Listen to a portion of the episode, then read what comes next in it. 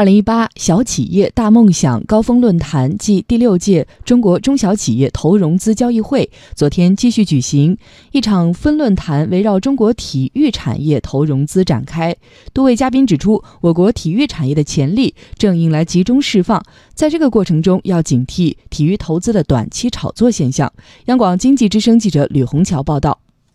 一般来说，每届世界杯结束后，我国体育行业，尤其是足球的热度都会有所下降。原因是连续一个月的高水平比赛吊高了观众的胃口。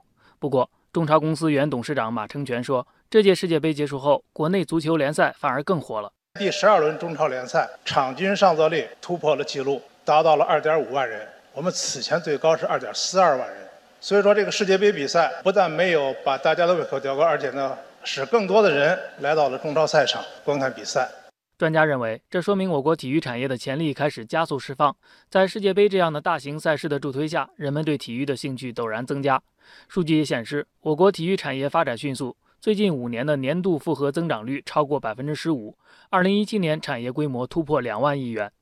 尽管如此，中国中小企业协会专职副会长马斌指出，我国体育产业整体规模目前仍然比较小，产业结构也不科学，需要客观冷静看待。我国体育产业的产值还不及发达国家体育产业产值的一半，在国内体育产业结构中，体育用品制造占百分之七十五，体育服务呢只占了百分之二十五，远远低于英国、韩国。体育服务产品结构百分之八十五的比例。曾长期担任中国奥委会秘书长的魏纪中则认为，更值得关注的是体育投资。二零一七年，我国体育产业资金整体收紧，投融资额同比下降明显，说明经过泡沫洗礼，体育产业开始健康成长。但危机中发现，仍然有一些盲目热炒现象需要警惕。我可以举一个例，我不说是什么，这样一个赛事在泰国办六十万美元。在中国办了一百六十万美元，由于我们内部的互相竞争，有国外的一些代理机构就在国内炒，这个是我们需要警惕的。